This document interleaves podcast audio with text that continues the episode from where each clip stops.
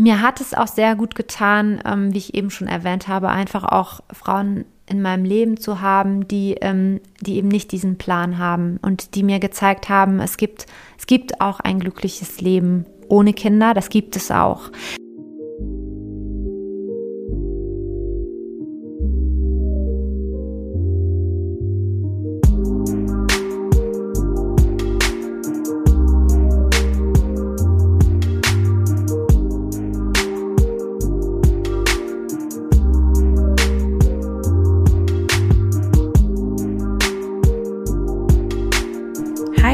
Schön, dass ihr eingeschaltet habt zu dieser Folge von Empowered by Women.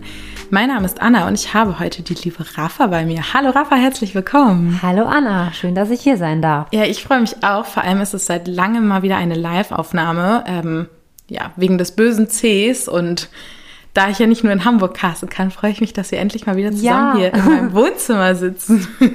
Sehr schön hast du es hier. Danke, das ist voll lieb. Ähm, ich habe die Rafa kennengelernt, tatsächlich so halb über meine beste Freundin. Das ist eigentlich eine ganz süße Geschichte, weil ja. dir das gar nicht so klar war, ne? nee. Und zwar ähm, ist die Rafa ähm, Hochzeitssängerin und auch Rednerin, richtig? Richtig. Mega cool. Und das machst du überall in Deutschland? Das mache ich überall in Deutschland. Ich war ja lange in Köln ansässig, deswegen habe ich da sehr viel den Raum NRW abgedeckt. Aber seitdem ich jetzt in Hamburg bin, ist ähm, das meiste in Norddeutschland, sagen wir mal so. Aber es gibt auch ein paar Ausreißer, dann Ostdeutschland, die Schweiz, wie auch immer. Voll schön. Und das bringt dir richtig viel Freude, oder? Total. Das ist ein Herzensding. Und dann hast du auch noch eine eigene Band, oder? Also die Band heißt Way to Radiant. Der Name ist leider etwas äh, ungeschickt gewählt, weil man ihn sich so schwer merken kann. Also es ist Way, der Weg, zwei und dann Radiant. Also ich finde es eigentlich ganz einprägsam, genau, weil es so eine crazy Schreibweise ist. Ja, total. okay. ja. Und wir sind heute zusammen wegen eines Themas, was ähm, tatsächlich 30 Prozent der Frauen zwischen 35 und 59 Jahren betrifft. Die sind nämlich kinderlos. Und genau. auch du bist ungewollt kinderlos. Genau. Magst du vielleicht mal ein bisschen so erzählen, wie das zustande gekommen ist, wie du das rausgefunden hast, was so dahinter steckt? Ja, das ist natürlich eine sehr lange Geschichte. Äh, ich versuche mal den Anfangspunkt zu finden. Mhm. Also ich ähm, habe sehr jung geheiratet mit 26 und ähm, da war das Thema Kinder gar nicht so sehr auf dem Zettel, aber es war irgendwie klar, das gehört dazu und irgendwann werden wir sicherlich Kinder bekommen oder zumindest eins. Und als das Thema dann konkreter wurde, da war ich so ähm, 32 ungefähr. Da haben wir dann festgestellt, Mensch, das klappt gar nicht und das ist gar nicht so selbstverständlich, ähm, dass man als Frau schwanger wird. Und ähm, ja, dann habe ich fast drei Jahre lang ähm, künstliche Befruchtung versucht.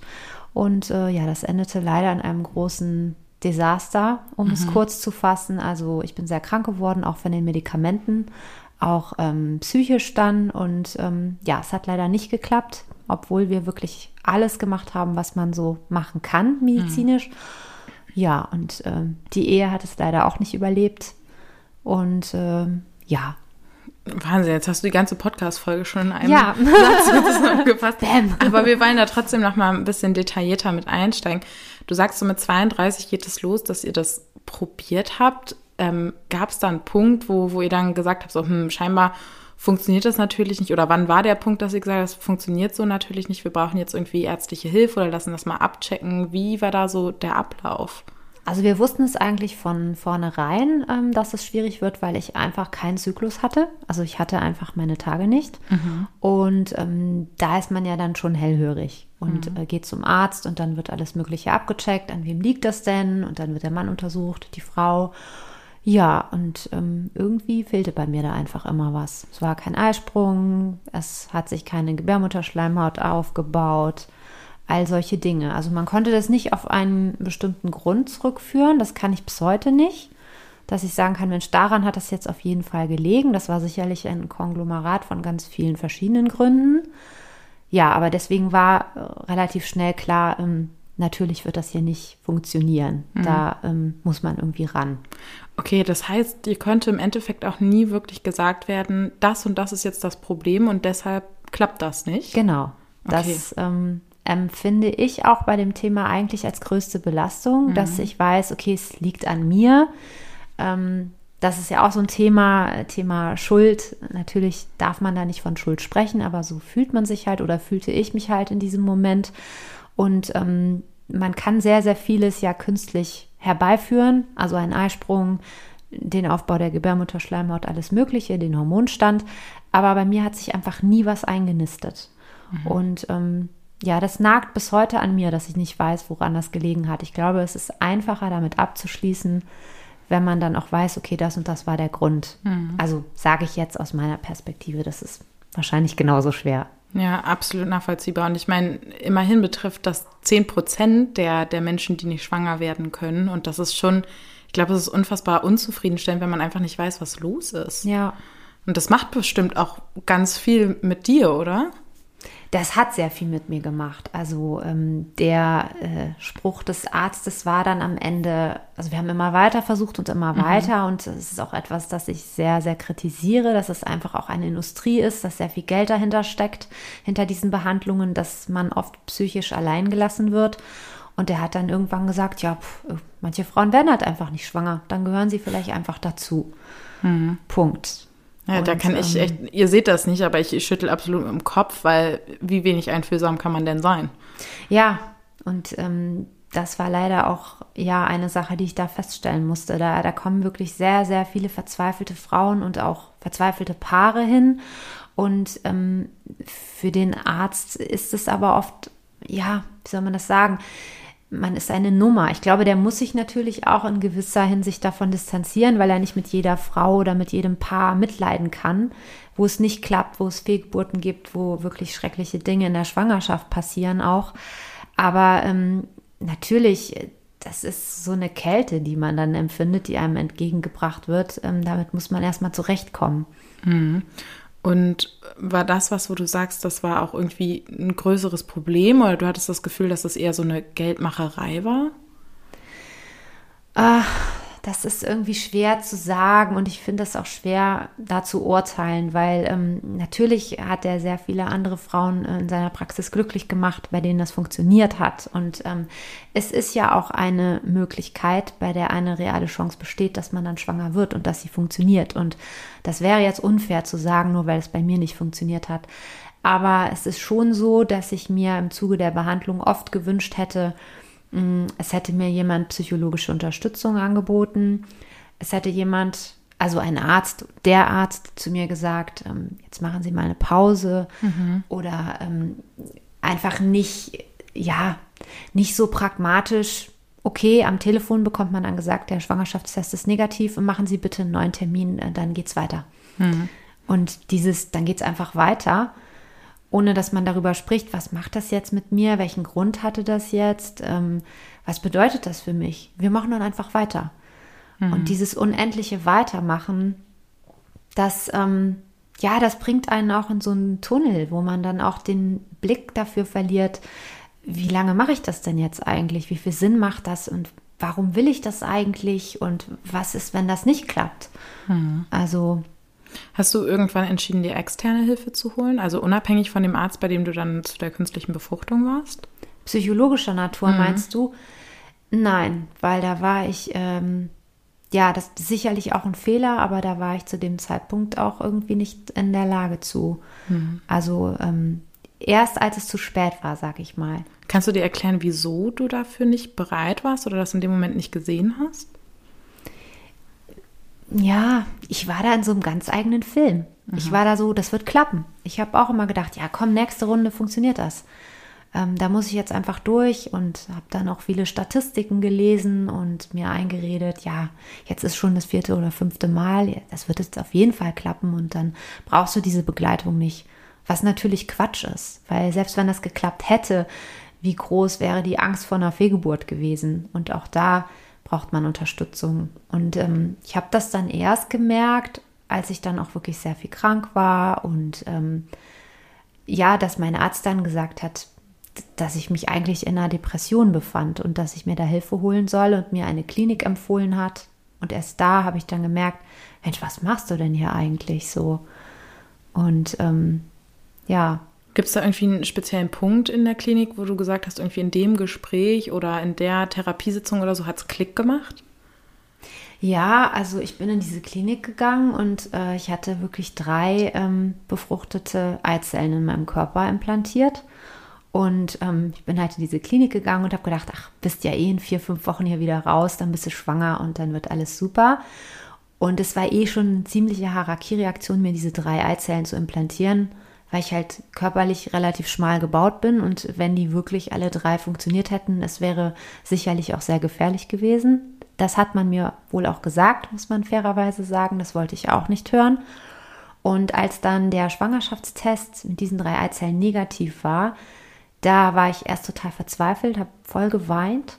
Damals meinen Mann angerufen und ähm, war wirklich verzweifelt. Und nach so ja, wenigen Stunden habe ich gemerkt, eigentlich bin ich erleichtert. So, mhm. das war wirklich so, dass ich dachte, ja, ich will das gar nicht mehr. Ich möchte das nicht mehr. Ich möchte das um diesen Preis nicht mehr und ähm, habe dann auch gemerkt, dass vielleicht auch andere Sachen in meinem Leben nicht so laufen und dass es vielleicht auch, dass ich mich darin verrannt habe, dass es sicherlich auch ein Ersatz war für vieles andere. Und ähm, ja, das war so ein Punkt, da habe ich das gemerkt. Hm, und was hat die Erleichterung dann so mit sich gezogen? Beziehungsweise, ich will noch eine Frage vorstellen. Wie viele künstliche Befruchtungen hattest du insgesamt? Ich hatte sieben. Oh Gott, das ist echt eine extrem hohe Zahl, oder? Ja, es ist relativ hoch. Obwohl ich auch Frauen kenne, die 15 hatten oder so, ne? Also, Und da hat es dann geklappt? Nein. Also in den Fall, in, ja, mit den 15, ähm, nee, leider auch nicht. Mhm. Aber ähm, ja, also man ähm, spritzt sich dann halt und baut Eizellen auf und dann werden die entnommen und ähm, die waren bei mir auch immer gut. Bei vielen Frauen sind die auch gar nicht gut und da sind nicht viele vorhanden. Und ähm, dann werden die halt auch eingefroren. Und dann willst du halt auch irgendwie jede Chance nutzen. Und ähm, ja, am Ende waren es dann halt sieben Versuche. Und ich hatte am Ende sogar noch ein paar eingefrorene übrig. Also, hm. Erinnerst du dich noch, wie viel das Ganze gekostet hat? Das kann ich ehrlich gesagt nicht sagen, ähm, da ich das Glück habe, äh, privat versichert zu sein und ähm, da wurde das noch übernommen. Wir hatten ein paar zusätzliche Kosten für zusätzliche ähm, Unterstützungsmaßnahmen, die man da treffen konnte, also medizinischer Natur. Ähm, aber ja, sicherlich so viel wie ein Kleinwagen, ne?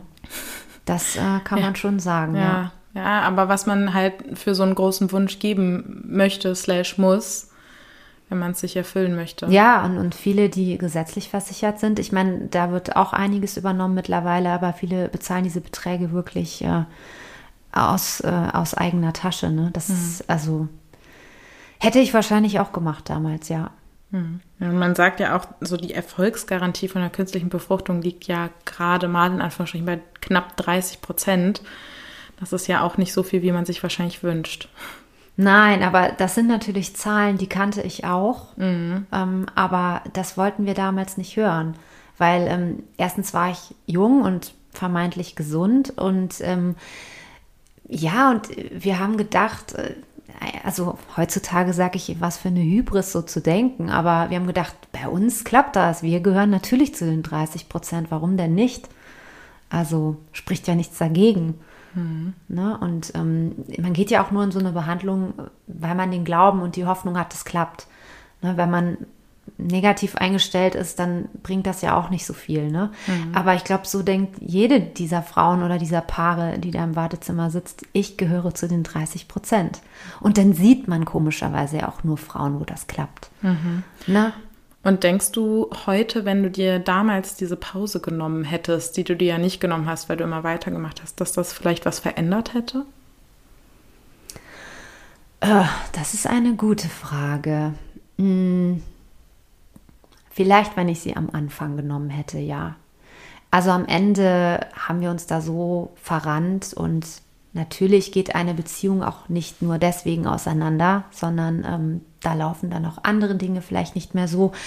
Nur dafür waren wir nicht aufmerksam genug, weil wir in diesem Kinderwunschtunnel waren. Und ähm, ich habe jetzt auch viele Therapien gemacht und ähm, glaube schon auch, dass der Kinderwunsch in gewisser Hinsicht ein Ersatz auch für etwas anderes war und dass ich mich schon viel früher hätte beschäftigen sollen, ähm, ja, mit der Frage, ähm, was erfüllt mich denn sonst in meinem Leben? Und dann glaube ich schon, dann hätte es auch klappen können. Hm. Weißt du, weißt du die Antwort auf die Frage heute? Ach, ich suche sie noch, ne? so teilweise. Also ich gehe sehr auf natürlich in meiner Tätigkeit als Sängerin, als Traurednerin. Ich finde es das toll, dass ich so viele emotionale Momente von Menschen begleiten darf. Ähm, ich schätze mittlerweile auch mein Leben ähm, ohne eigenes Kind. Ich habe ja trotzdem ähm, viel Kontakt zu Kindern in meinem Leben und das mag ich auch sehr, aber ich schätze eben auch die Freiheiten, die ich habe und sehe schon auch die Probleme, die die Mütter in meinem Umfeld so haben. Und ähm, manchmal denke ich, ja, möchte ich doch nicht tauschen. Mhm. Also. Mhm. Ich würde gerne nochmal zurückkommen auf die Zeit, wo du dann in der Klinik warst. Also mit welchem Hintergrund bist du da reingegangen? Und was wurde da therapiert und wie bist du rausgegangen? Also ich bin äh, reingegangen mit einer diagnostizierten Depression. Und ähm, ja, ich bin da reingegangen. Das habe ich auch leider so in meinem Umfeld damals kommuniziert. Ich gehe in Kur. Nicht so, ich bin krank, äh, das ist eine psychische Erkrankung, die muss ich behandeln lassen, sondern ähm, ich habe das so kommuniziert. Äh, es war auch schön gelegen im Allgäu, also auch landschaftlich sehr schön. Ich fahre mal ein paar Wochen weg in Kur, ich erhole mich, mache da ein bisschen Wellness, entspanne mich ein bisschen, damit das mit dem Kinderkriegen klappt. So bin ich da reingegangen und ähm, ja, dadurch, dass ich das so kommuniziert hatte, ähm, wurde darauf auch entsprechend reagiert. Und rausgekommen bin ich nach acht oder neun Wochen, also ich war sehr viel länger dort als geplant. Ähm, mein Leben war auf Null gedreht und ähm, ich musste völlig von neuem anfangen und alles war auf links gedreht und äh, ich wusste nur, ich habe eine Depression, ähm, das geht jetzt nicht morgen weg. Ich muss mir irgendeinen Alternativplan für mein Leben überlegen. Und ich habe eine Krankheit und die habe ich sicherlich auch wegen dieser Kinderwunschmedikamente bekommen. Ja, und das, das hätte ich wirklich nie gedacht. Hm. Konntest du dir damals eingestehen, dass es eine Krankheit ist, wenn du gesagt hast, dass du auf Kur gehst? Nee, natürlich nicht. Nee. Aber heute?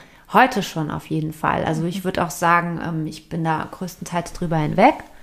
Ne, ich habe natürlich ähm, auch noch so meine, meine Issues oder meine Baustellen, aber ich würde jetzt nicht mehr sagen, dass ich an einer äh, damals, wie damals mittelschweren Depression leide. Und ähm, das war aber wirklich auch mit sehr viel Arbeit verbunden und mit sehr viel, mit sehr viel Kraftaufwand. Und äh, es war auf jeden Fall ein langer Weg. Und ähm, dieses, ich gehe mal in Kur und erhole mich, mhm. ja, es war nicht so schlau. Mhm. Aber war es auch der richtige Weg?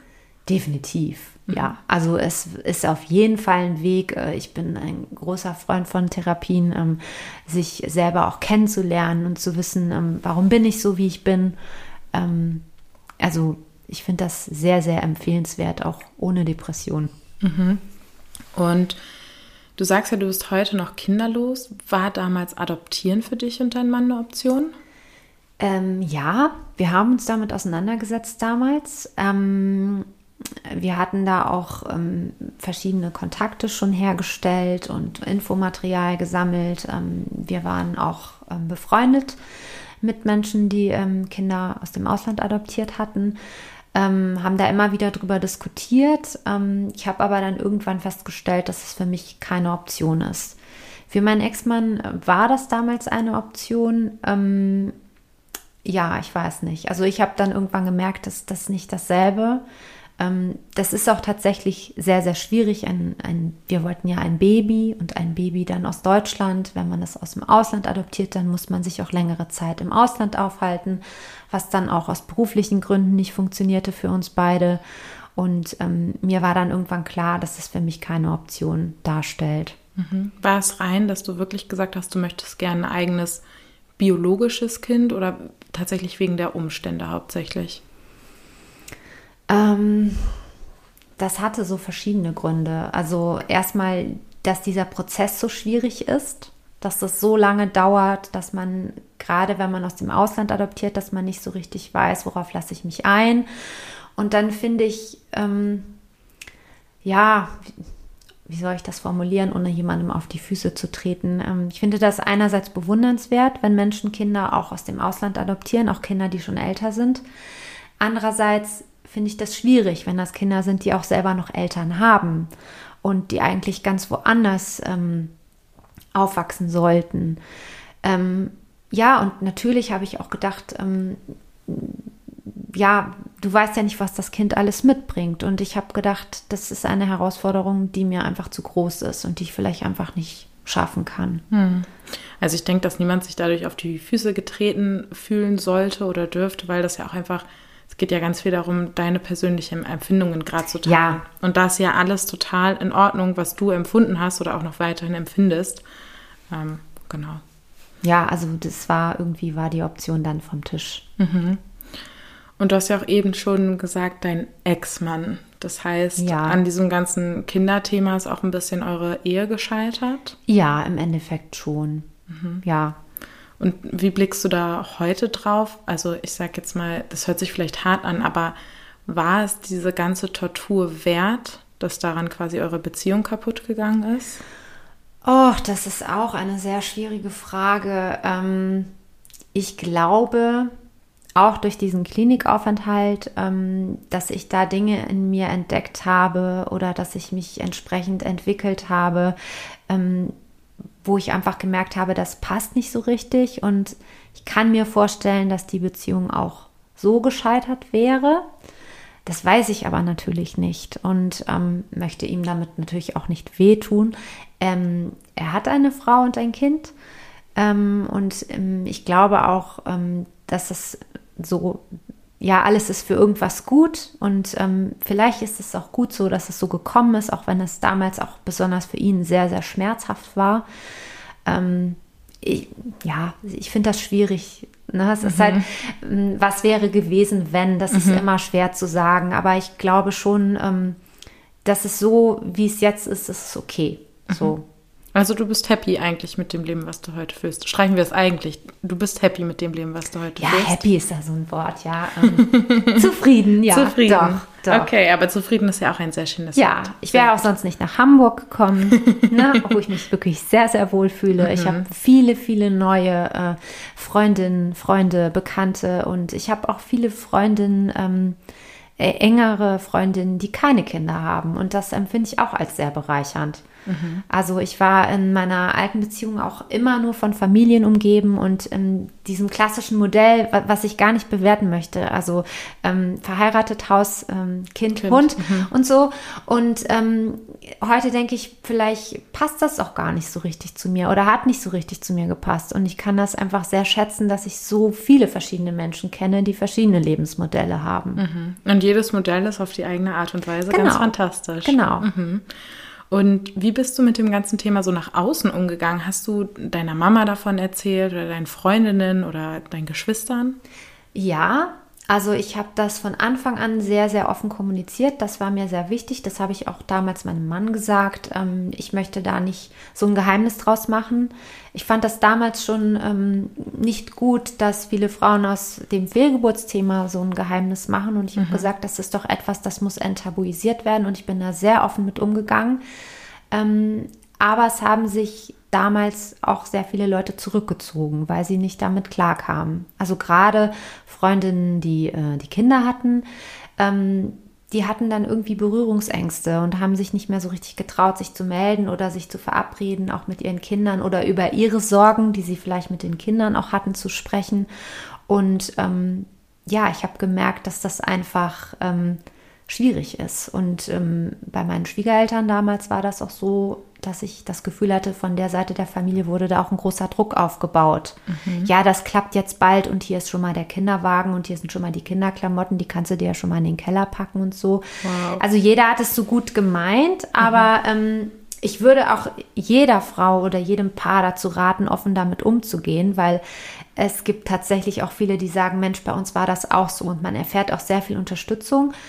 Aber es gab halt auch nicht nur positive Reaktionen darauf. Hm. Gab es so was, wo du sagst, das war jetzt wirklich, das war die Reaktion, die mir am meisten geholfen hat, in dem Moment damit umzugehen? Also am meisten geholfen ähm, hat mir immer, wenn mir jemand zugehört hat und einfach Verständnis und so. Ich bin da und egal wie du dich entscheidest, wann du reden möchtest, ich bin da für dich oder mich in den Arm genommen hat. Äh, meine beste Freundin war zu dem Zeitpunkt auch schwanger und es war trotzdem kein Problem für uns, weil wir da sehr, sehr offen mit umgegangen sind und sie war immer für mich da. Ähm, ich glaube, was Frauen in dem Moment nicht so gut gebrauchen können, aber leider auch sehr oft zu hören kriegen, sind so diese guten Ratschläge. Mhm. Entspann dich, kauf dir einen Hund, fahr in Urlaub, ähm, isst doch mal dies und das, verzichte auf das und das, mach nicht so viel Sport. Also diese ganzen, ganzen bewertenden Kommentare, ähm, die einem irgendwie weismachen sollen, ja, wenn du deinen Lebensstil änderst, ähm, dann wird das schon. Mhm. Ähm, das ist so ein bisschen Gab es das viel in eurem Umfeld damals? Ja, das gab es doch sehr viel. Das gab es wirklich sehr viel. Hast du dazu dann was gesagt oder das einfach über dich ergehen lassen? Ja. Ja. Also ich mhm. habe es über mich ergehen lassen, würde ich heute, glaube ich, nicht mehr. Mhm. Ich war mhm. damals aber einfach nicht in der Lage, mich auch immer gegen alles zu wehren und ähm, hatte dann immer das Gefühl, ich komme in so eine Rechtfertigungsposition. Mhm. Ne, ich muss mich jetzt rechtfertigen, wenn ich joggen gehe, weil äh, es ist ja besser, ich entspanne mich und mache das nicht und äh, keine Ahnung. Mhm. Also ich fand das äh, sehr, sehr belastend und ähm, das ist auch ein Grund, warum ich jetzt mit dem Thema nach außen gehe, weil vielen Leuten das gar nicht bewusst ist. Mhm. Also einmal dieses überhaupt nach Kindern zu fragen, wie sieht es denn bei euch aus und hat schon geklappt und wollt ihr nicht auch und ihr habt doch gerade geheiratet, solche Sprüche. Aber dann eben auch, ähm, wenn es nicht klappt, einfach Verständnis aufzubringen, da zu sein und ähm, nicht mit so vermeintlichen äh, tollen Tipps mhm. um die mhm. Ecke zu kommen. Kriegst du heute noch solche Sprüche? So, warum hast du eigentlich noch keine Kinder? Manchmal, ja. Hm, was machst du mit denen? Äh, also meistens sage ich ganz offen, bei mir hat das einfach nicht funktioniert oder ich kann keine Kinder bekommen. Ich habe da eine Geschichte zu dann äh, tut den Leuten das oft sehr leid. dann sind die sehr, äh, oh, Entschuldigung. Ähm, ja, aber es gibt auch Menschen, die dann sehr hartnäckig sind. Äh, das habe ich zum Beispiel auch bei Ärzten erlebt. Ähm, die, also für mich ist das Thema jetzt abgeschlossen. Ich werde 40 dieses Jahr und ähm, das ist durch. Natürlich tut das immer mal wieder weh, kommt immer mal wieder hoch, aber für mich steht das außer Diskussion, dass ich das jetzt noch mal versuchen würde. Ähm, und äh, manche wollen das einfach nicht akzeptieren. Die sagen dann so Sachen wie, ja, aber heutzutage, da kann man doch auch noch mit Mitte 40 und man weiß ja nie und wenn du das mal loslässt und vielleicht war das einfach nicht der richtige Partner und also manche Menschen sind da sehr hartnäckig. Wahnsinn, also finde ich krass, was für eine Anmaßung das ja. ist dir gegenüber dein, also die bestimmen damit ja dein Leben. ja, und das ist ja auch etwas, ein weiterer Grund, warum ich mit dem Thema so rausgehe, weil ich nicht möchte, dass, ähm, dass dieses Bild so weiter propagiert wird. Eine Frau sei nur eine vollständige Frau, die ihre Funktion erfüllt und ihre Erfüllung findet, wenn sie Kinder hat. Das ist was ganz Tolles. Kinder sind ein Geschenk und das ist sicherlich für viele Mütter auch Erfüllung. Ähm, obwohl da sicherlich ja auch da sind ja auch Probleme, Schwierigkeiten. Die haben auch ihre, ähm, ja, ihre alltäglichen. Struggles, Themen, ja, ganz voll. genau. Mhm. Und ähm, die sind ja auch nicht nur Mütter, sondern auch Frauen mit anderen Interessen und Leidenschaften. Und es ist immer so, an so Muttertagen zum Beispiel oder so, da kriegt man auch bei Instagram dann immer so das Gefühl, ja, okay, äh, ich bin irgendwie keine vollständige Frau, ich gehöre ja mhm. nicht richtig dazu, weil äh, ich kann nur wirklich wissen, was Glück bedeutet, wenn ich ein Baby im Arm halte oder so. Mhm. Und das finde ich schräg an diesem Bild und da möchte ich auch so ein bisschen, ja, so ein bisschen aufmerksam drauf machen. Ja, genau. Ja, ich finde das, ich finde das total gut, weil wir reden hier über ganz viel gesellschaftliche Normen, die über gefühlt Jahrhunderte geprägt ja. und eingepriesen wurde. Und als Frau ist man nicht weniger wert, nur weil man kein Kind hat. Aus dem Grund, dass man es nicht möchte oder es nicht kann. Ja. Ist ja auch egal. Aber man ist nicht weniger wert. Ja, ich wollte es gerade sagen. Es gibt ja auch viele Frauen, die keine Kinder möchten. Und das ist doch total okay. Und die müssen sich auch immer rechtfertigen, warum denn nicht? Und aber das ja. hast du, man hat doch einen natürlichen Kinderwunsch als Frau. Ich habe mal gelesen, dass das genetisch bedingt ist und dass es einfach mhm. Frauen gibt, die auch keinen natürlichen Kinderwunsch haben. Mhm. Also ich muss zum Beispiel auch sagen, bei mir ist das ja auch ein Thema. Ich habe das schon, glaube ich, in mehreren Folgen erzählt, dass ich gar keine Kinder haben will. Also ich kann mir das auch nicht vorstellen. Und was ich immer kriege als Spruch, ja, du bist ja noch jung, das kommt ja Das noch. kommt noch, ja. Das ist. okay, danke, dass ihr das besser wisst als ja, ich. das, also das finde ich genauso anmaßend. Mhm. Und ist doch total okay, wenn du das sagst. Und sicherlich gibt es Frauen, wo das vielleicht später aufkommt. Ja. Aber ich bin mir ganz sicher, und das weiß ich auch von meinen Freundinnen, die keine Kinder haben, weil sie keine Kinder haben wollen. Das war schon immer so. Mhm. Die konnten sich das nie vorstellen. Und dann weiß man, glaube ich, auch selber, ähm, ja. ne, dann, dann kommt das nicht und dann ist es doch okay. Ja, ich finde das auch total in Ordnung. Und es darf ja auch, also das ist ja das Schöne, wir sind ja so selbstbestimmt in diesem Land, in dem wir leben dürfen, dass wir das selbst entscheiden dürfen. Ja. Wir sind ja zu nichts mehr verpflichtet. Ja. Ich finde es auch so schlimm, dass ähm, äh, viele dann so ähm, den Anspruch haben, man muss so ein Ersatzbaby haben. Mhm, ja, ne? darüber haben wir ja auch ja. gesprochen. Mhm. Also wenn du kein Kind hast, dann, musst du aber wenigstens die mega geile Karriere hinlegen. Ja, was machst du denn anstattdessen? Oder, ne? genau, ja. oder die Politik oder irgendwie, keine Ahnung, mhm. so ein 80-Stunden-Job oder so. Mhm. Ja, also ich habe auch ganz viel in letzter Zeit darüber nachgedacht und das ist, glaube ich, nicht nur auf die Kinderfrage bezogen, sondern generell, wir denken aufgrund von Themen, weiß nicht, so war das schon immer, dass man diesen Wunsch hat. Also mhm. ich glaube, das ist beim Kind auch so ein Ding so, ich muss halt ein Kind bekommen, weil ich bin halt eine Frau und da macht man das halt so. Genau. Und ich frage mich, also ich finde es schön, dass immer mehr Frauen anfangen, das zu reflektieren. So, ja. möchte ich jetzt ein Kind wirklich, weil ich ein Kind möchte oder weil ich denke, dass ich das muss oder weil das mein Partner glücklich macht? Ich glaube aber trotzdem, dass das noch zu wenig stattfindet. Also ich glaube, ganz viele Frauen kriegen auch Kinder, weil sie denken, ja, das muss ich halt machen, das ist halt meine Pflicht.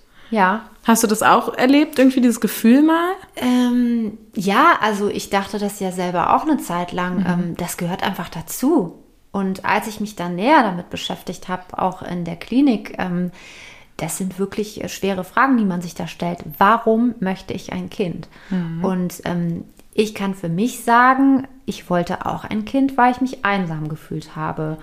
Und ich finde, das ist nicht richtig, einem Kind auch so diese Funktion aufzuerlegen. Klar, man muss sich das erstmal eingestehen können und das sage ich jetzt heute, nachdem es nicht geklappt hat. Aber ähm, ich glaube, oft erfüllt das auch so eine andere Funktion noch. Nicht mhm. nur das gehört dazu, sondern vielleicht auch.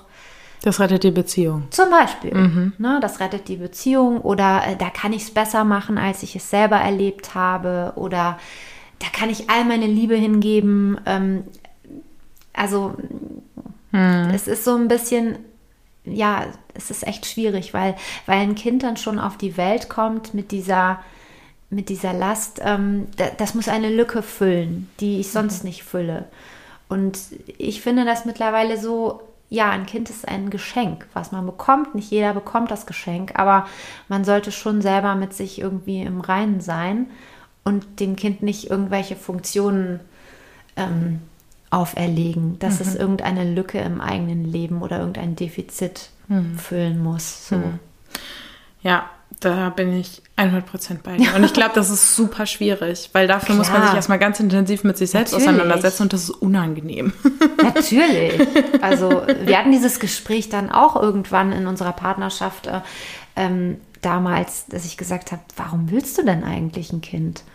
Und ähm, ja, also diese Frage, die kann man ja auch nicht einfach so beantworten. Dann sagt man erstmal, ja, ist doch klar, gehört doch dazu. Sind doch süß. Ja, ne, also sich wirklich damit intensiv zu mhm. beschäftigen, das, ähm, das hat mich sehr herausgefordert und äh, das hat mich aber auch wirklich weitergebracht. Mhm. Ja, du sagst quasi dieser, dieses Journey, das liegt jetzt schon so langsam acht Jahre zurück. Obwohl ich dir die 40 niemals oh angesehen Gott, hätte. Äh, danke. ich kämpfe auch wirklich mit der 40. Musst du nicht. Musst oh. du nicht, Rafa. Musst du oh, nicht. Mann. ja, also, mehr davon. also ich wette mit dir, wenn du über die Straße läufst, dann denken 100% nicht, dass du bald 40 bist. Danke, liebe Hanne. ähm, Gibt es heute was, wenn du so, so zurückblickst, wo du sagst, das hättest du dir generell noch gewünscht oder das hätte dir geholfen oder das hätte ich generell einfach anders gemacht? Ja, was ich eben schon gesagt habe, also früher psychologische Unterstützung gesucht, mhm. ähm, auch in der Beziehung, wenn man irgendwie merkt, äh, da gibt es Schwierigkeiten. Ähm, aber heute bin ich auch ein reflektierterer Mensch als damals. Heute würde ich das wahrscheinlich einfordern. Ähm, ja, und äh, dann eben auch die Unterstützung von, von Freundinnen. Also ähm, ich habe aus meinem damaligen Leben nicht mehr so viele Freundinnen. Mhm. Ähm, also diese eine Beste, die mittlerweile drei Kinder hat, die ich sehr liebe, ähm, die ist immer noch in meinem Leben. Äh, und es gibt noch ein paar Bekannte von damals. Ähm, ich meine, ich habe jetzt auch die Stadt gewechselt. Aber dennoch, also ähm, da hätte ich mir mehr Unterstützung gewünscht. Ähm, da hätte ich aber einfach auch selber ähm, anders reagieren müssen. Mhm. Und einfach auch Sachen einfordern und, und aussprechen, also Kommunikation. Ich war damals auch sehr allergisch auf andere Schwangere, mm. was natürlich auch irgendwo unfair ist. Ne? Und ähm, ich bin da grundsätzlich für eine bessere Kommunikation zwischen Schwangeren oder Müttern und äh, Kinderlosen. Das, das ist ja kein Gegeneinander. Ne? Jeder sollte den anderen ernst nehmen und jeder hat seine Sorgen und seine Schwierigkeiten mm. und bin da einfach so, ja, für Unterstützung einfach, ne? Ich würde das gerne ausweiten. Ich würde gerne sagen, mit allen Menschen. Ja, ja. Kommunikation mit allen. Ja.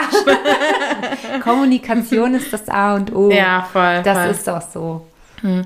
Gibt es was, wo du sagen würdest, so irgendwie Frauen, die jetzt gerade in der Situation stecken und irgendwie schon verzweifelt sind oder die gerade angefangen haben und merken, hm, irgendwie läuft es nicht so rund, wie es laufen sollte, was du dir mitgeben würdest?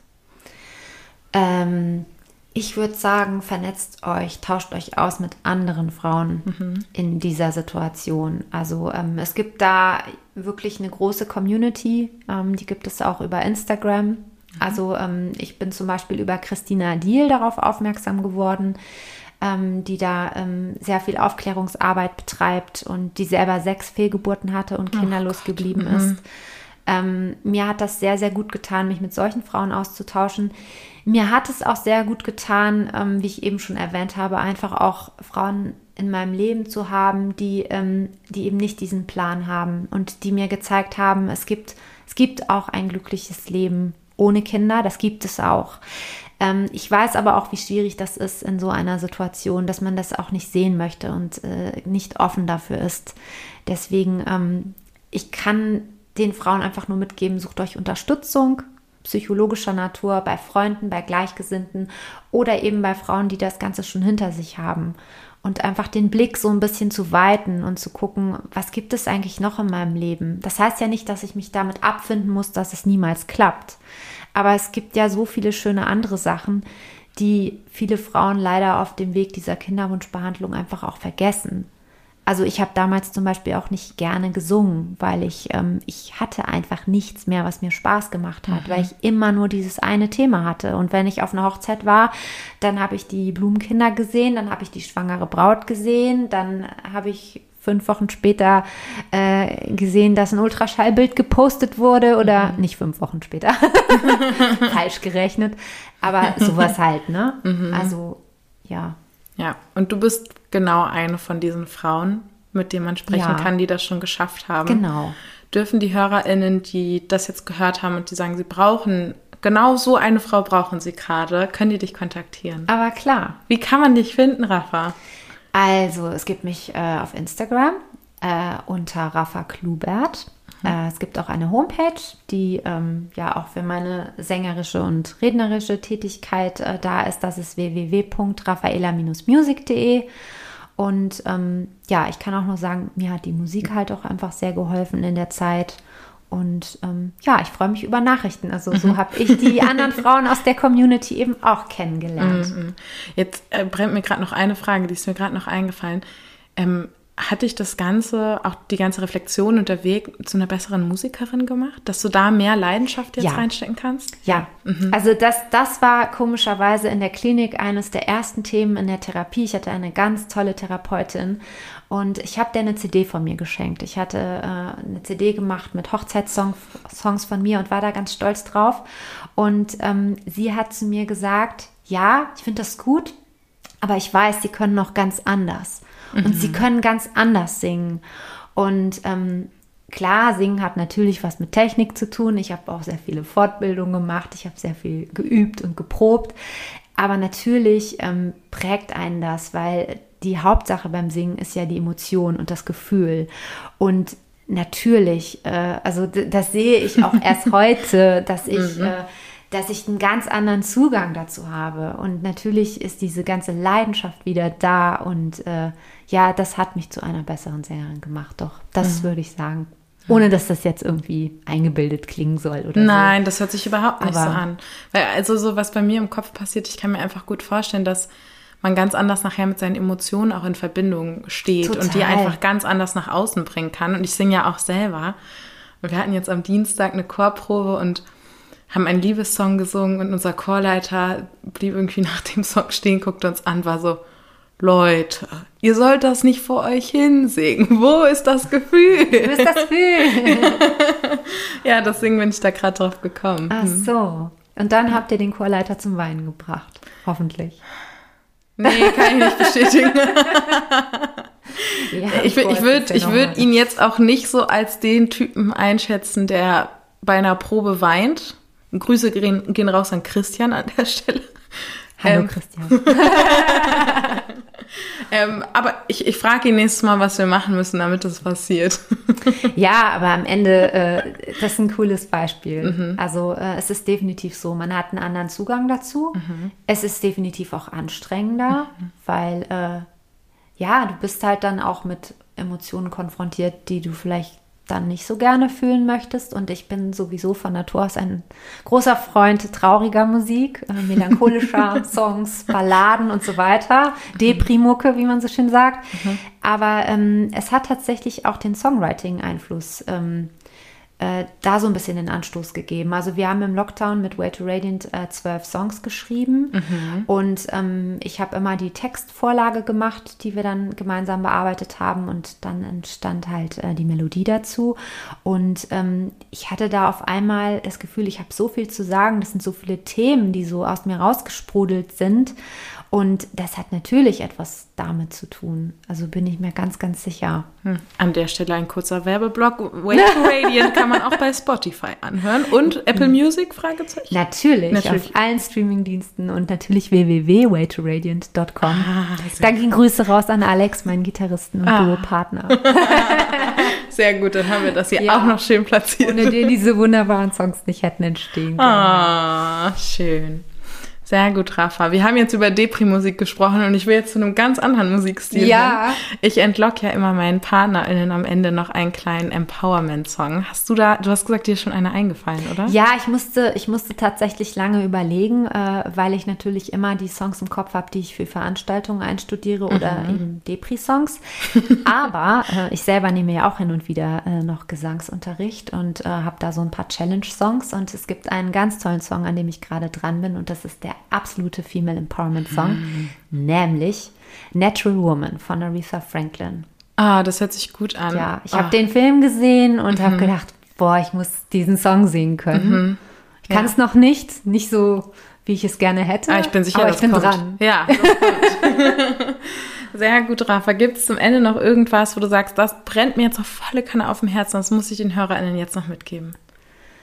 Äh, ich glaube, wir haben über so vieles gesprochen. Ich bin einfach super dankbar, dass ich, äh, dass ich hier sein darf, dass ich eine Plattform finde, wo ich das ähm, öffentlich erzählen kann, ähm, dass ich für das Thema immer, wenn ich es öffentlich mache, sehr viel Zuspruch bekomme. Also dafür bedanke ich mich sehr und ja, ich bin einfach gerade sehr zufrieden mit meinem Leben hier in Hamburg und liebe Grüße an alle lieben Menschen in meinem Umfeld. Ach, das finde ich schön und ich kann das nur zurückgeben. Ich bin sehr dankbar, dass du heute hier bist, dass wir zusammengefunden haben, Danke. dass du so mutig bist, das zu teilen, weil es ja auch wirklich ein sehr, sehr, sehr persönliches und privates Thema ist. Und kann an der Stelle nur sagen, vielen, vielen Dank. Danke. Danke, liebe Anna. Sehr gut. Falls ihr auch mal bei Empowered by Women dabei sein wollt, weil ihr ein Thema habt, was euch auf der Seele brennt, was nach draußen in die Welt muss, dann schreibt mir entweder bei Instagram, da heiße ich blond.curdy oder eine E-Mail über empowered-by-woman at outlook.de. Ich freue mich von euch zu hören und an der Stelle bleibt mir nur zu sagen, bleibt gesund, passt auf euch auf und ich schicke euch ganz viel Liebe. Tschüss und vielen Dank, dass ihr da wart.